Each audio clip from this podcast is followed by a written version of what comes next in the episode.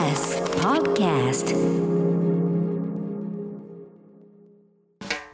発信型ニュースプロジェクト。荻上チキ。セッション。中国のゼロコロナ政策。各地で緩和の動きか。新型コロナを徹底的に抑え込むゼロコロナ政策に対する抗議デモが拡大した中国こうした状況を受け各地域では一部コロナ対策の緩和の動きが見られ広州市では昨日貿易措置の緩和を発表。多くの地域で封鎖が解除されました。北京市も条件付きで陽性者の自宅隔離を認める方針を新たに打ち出していて緩和措置を示すことで事態の沈静化を図りたい狙いがあるとみられます。一方で中国当局はデモを認めない姿勢を続けていてアメリカのブリンケン国務長官はどんな国であれ政府が大規模な鎮圧行動に乗り出すのは強さではなく弱さの表れだと牽制しました。被害者救済法案閣議決定国会審議へ。政府は今日旧統一教会などの被害者救済のための新法を閣議決定します。これに先立ち岸田総理は参議院予算委員会で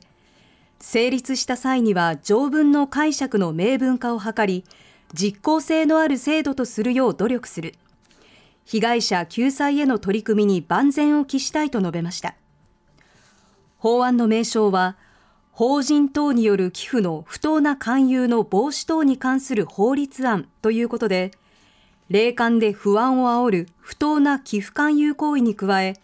借金や生活に不可欠な事業用資産の処分による資金調達の要求を禁じています。国の命令に違反した場合は1年以下の懲役や100万円以下の罰金となります。今後与野党による委員会本会議の審議を経て今国会で成立を目指す見通しです。サッカーワールドカップ日本代表明日朝スペイン戦。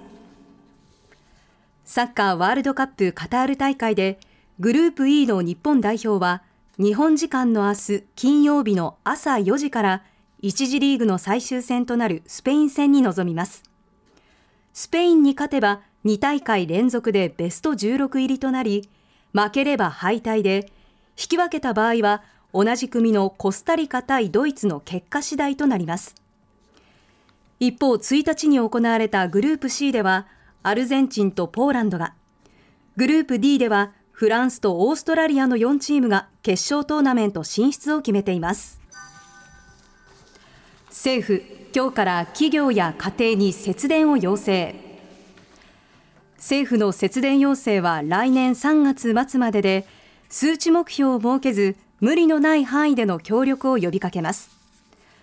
全国規模での冬の節電要請は7年ぶりです。この冬の電力の供給余力を示す予備率は安定供給に最低限必要とされる3%を確保できる見通しですが経済産業省は依然厳しい水準だとして強い寒波や発電所のトラブルなどに備えて要請します。政府は電力各社の節電プログラムに参加した家庭に一律2000円分前の年より3%以上の節電をすれば月に1000円分のポイントを上乗せするとしています。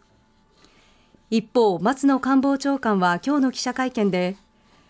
無理のない範囲での節電省エネへのご協力を改めてお願いさせていただくと述べました。アニメイトのグループ会社が所得隠し国税局が刑事告発。東京国税局はアニメショップチェーンアニメイトのグループ会社でカード販売などを手掛けるカードラボと西浦圭一郎前代表を所得隠しの疑いで刑事告発しました。カードラボは遊戯王やポケモンなどの人気カードゲームのカード販売やイベントの企画などを手掛けていますが関係者によりますと西浦氏は知人から高い値段がつくいわゆるレアカードを仕入れたとして実際には取引のない請求書を作り架空の仕入れ費を計上して所得を圧縮したとみられています。カードラボは深くお詫び申し上げるなどとコメントし西浦前代表が不正に得た資金を個人的に使ったとして告訴するとしています。円が上昇一時135円台に上昇。今日の東京外国為替市場の円相場は円高ドル安が進み一時1ドル135円台まで上昇しました。アメリカの中央銀行にあたる FRB 連邦準備制度理事会はインフレ抑制のため利上げを続けてきましたがパウエル議長が講演で早ければ12月にも利上げのペースを減速する可能性を示唆したことから円買いドル売りの動きが広がりました。一方東京株式市場日経平均株価は昨日に比べ257円ほど高い2万8226円8銭で取引を終えました。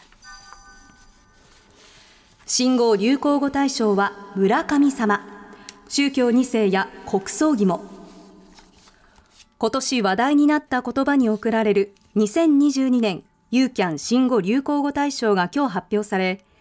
年間大賞に史上最年少で三冠王となったプロ野球ヤクルトの村上宗隆選手を称える村神様が選ばれました。またトップ10には銃撃事件で亡くなった安倍総理の国葬儀や事件をきっかけに広がった旧統一教会問題などに関連し宗教2世も入りました。宗教2世の調査を行った社会調査支援機構チキラボ所長の荻上知紀さんが授賞式に参加しどのような家庭に生まれ育ったとしても幸福に人生が歩めるように議論を加速させていく必要があるなどと述べました。その他ウクライナの首都キーウキツネダンス知らんけどスマホショルダーヤクルト1000手前取り悪い円安が選出。選考委員特別賞は青春ってすごく密なのでが選ばれました。荻上チキ。